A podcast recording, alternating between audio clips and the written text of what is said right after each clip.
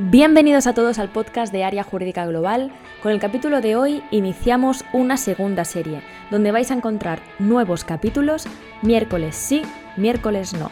Dos miércoles al mes vamos a seguir formándonos en las últimas novedades legales y explicándote todo lo que el banco no quiere que sepas. Mi nombre es Ariadna López. Empezamos. Hay una frase que en verdad podríamos catalogar como chiste, muy ilustradora cuando hablamos de temas de abusos bancarios. Se dice que para atracar a un banco se necesita una pistola, pero para atracar a miles de personas solamente necesitas un banco. Y es real. Por suerte, este año 2021 se han descubierto muchísimos abusos bancarios, pero desde el despacho Área Jurídica Global llevamos desde hace más de, 15 años em, reclamando todo tipo de abusos que se pueden encontrar en productos bancarios, ya sean seguros, tarjetas de crédito, hipotecas, préstamos personales e inclusive avales. En concreto, en el día de hoy vamos a hablar de tarjetas de crédito. En nuestro día a día encontramos abusos en todo tipo de tarjetas de crédito, pero especialmente en aquellas tarjetas revolving. Seguramente has oído hablar sobre este tipo de tarjetas y te preguntarás, ¿qué son exactamente? Pues son un tipo de tarjeta de crédito que tiene una peculiaridad y es que los pagos se pueden ir aplazando, se pueden pagar a plazos y siempre la entidad bancaria intenta venderla de una manera muy suculenta al consumidor bancario diciendo que puede decidir incluso la cantidad que quiere abonar mes a mes. Puede ser más baja, más alta, pero la realidad que nos encontramos en nuestro día a día y la realidad que tienen la mayoría de consumidores bancarios que se encuentran con una cuota mensual fija cada mes que suele ser entre unos 200 y 500 euros, una cantidad relativamente baja que permite que la persona pueda ir pagando este préstamo a lo largo de los meses. La realidad es que a lo largo de los años este préstamo no se termina de cancelar y todos nuestros clientes se preguntan el por qué. También es verdad que como hay mucho desconocimiento financiero en nuestro país y alrededor de Europa y alrededor del mundo, nunca nos paramos, ¿no? nunca tenemos tiempo de pararnos y decir, voy a ver si aquí hay un abuso. Y hasta que no han habido sentencias del Tribunal Supremo, no ha salido ese tema en televisión, muchísimas personas no se han enterado de que han pagado intereses de más. Para que os hagáis una idea, en una compra de 900 euros, una tarjeta en la que te hayan prestado 900 euros, puedes haber llegado a pagar 3.000. Incluso muchas veces te van aumentando el principal. ¿Qué sucede? Voy a poner un caso práctico para que sea muchísimo más visible. Una persona necesita pagar 1.000 euros y pide una tarjeta de 1.000 euros. Estos 1.000 euros los va a ir aplazando, va a ir haciendo compras, pues imaginémonos de Navidad. Estas compras de Navidad eh, se pagan, se pueden hacer los regalos pertinentes y nuestro consumidor bancario para poderlas abonar, ha repartido a lo largo de los meses un pago de 200 euros. Bien, pues a los 5 meses ya tendríamos pagados 1.000 euros. Entendemos que el banco, para prestar este dinero, suma unos intereses a este principal para ganarle un margen. Bien, hasta aquí todo bien. Hay una normativa europea en protección del consumidor que marca dónde tienen que ir estos intereses, porque si no, esto sería jauja. Bien, pues a pesar de esta normativa, ha sido jauja igual. La normativa europea dice que se tiene que prestar a un interés que no sea superior a 2,5 veces el valor del dinero. Si el valor del dinero está a 2, pues 2,5 veces estaríamos hablando de un interés de al 5%, como ejemplo. ¿Cuál es la realidad? Que en vez de prestarlo al 5%, se ha prestado al 20, al 21, al 25, al 27, al 26. El banco recupera más del doble de esta cantidad prestada, es decir, por una compra de 1.000 euros puede haber recuperado 2.500 tranquilamente, y el consumidor bancario se ve ahogado y sin saber el por qué aún no ha terminado. Son muchísimas las entidades bancarias que han utilizado esta praxis. De hecho, son todas, ninguna, ninguna se libra y no hay ningún tipo de excepción. ¿Y ahora por qué se han puesto de moda?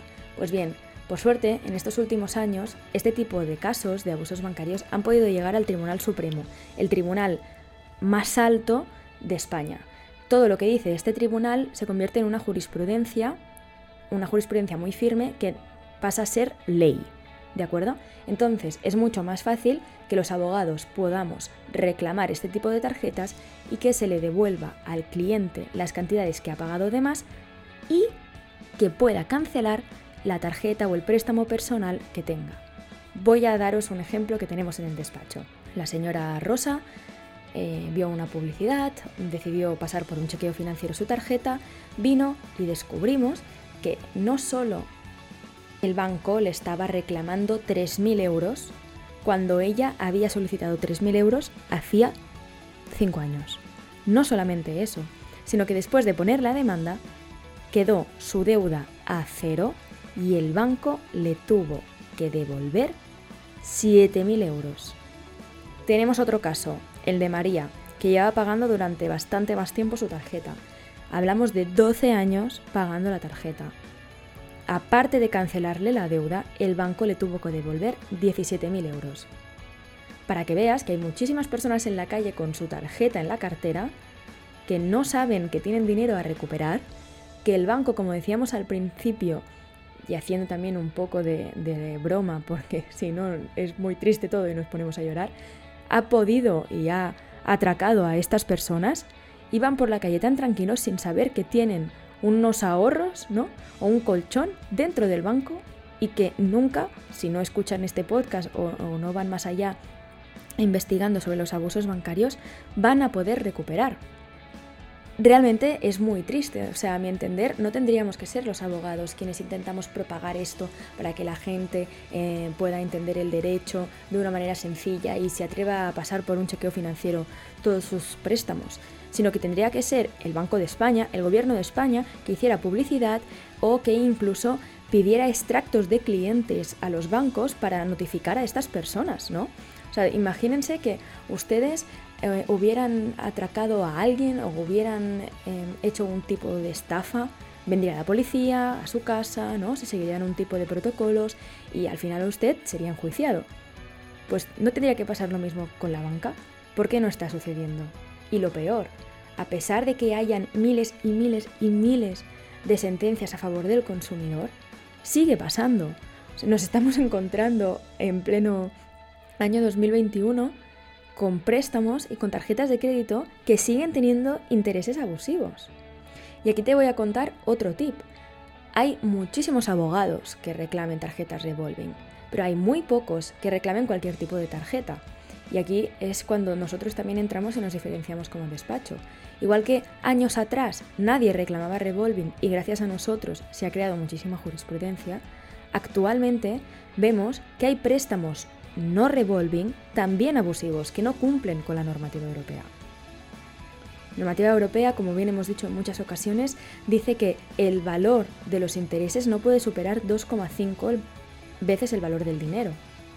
Es un cálculo sencillo, es multiplicar por 2,5, pues los bancos, a pesar de tener financieros y gente de renombre en su plantilla, son incapaces de seguir este mínimo legal. O sea, es que además es una, es una normativa europea.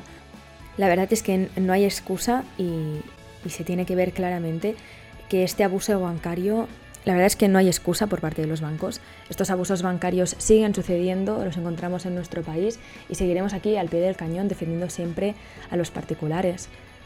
Pero la banca, a pesar de que la hemos rescatado también entre todos, o sea, es que cada vez es más fuerte en nuestra historia y, parece de chiste, pero es real, debemos hacer algo entre todos reclamarlo, porque son nuestros derechos, ha costado muchísimo que los tengamos y que los podamos utilizar y debemos luchar por ellos para que nunca se terminen, para que siempre tengamos una protección como consumidores, tengamos una formación sobre todo en tema bancario y, y cómo no, que nunca falten abogados a favor del consumidor.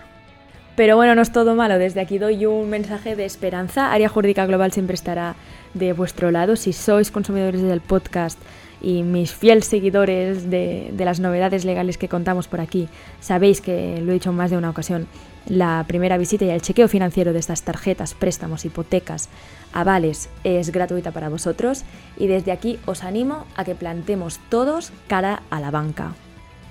Si tienes cualquier tipo de duda me puedes escribir a mí personalmente en el email soluciones@ariajuridicaglobal.com y con mucho gusto voy a responder a todas tus dudas bancarias.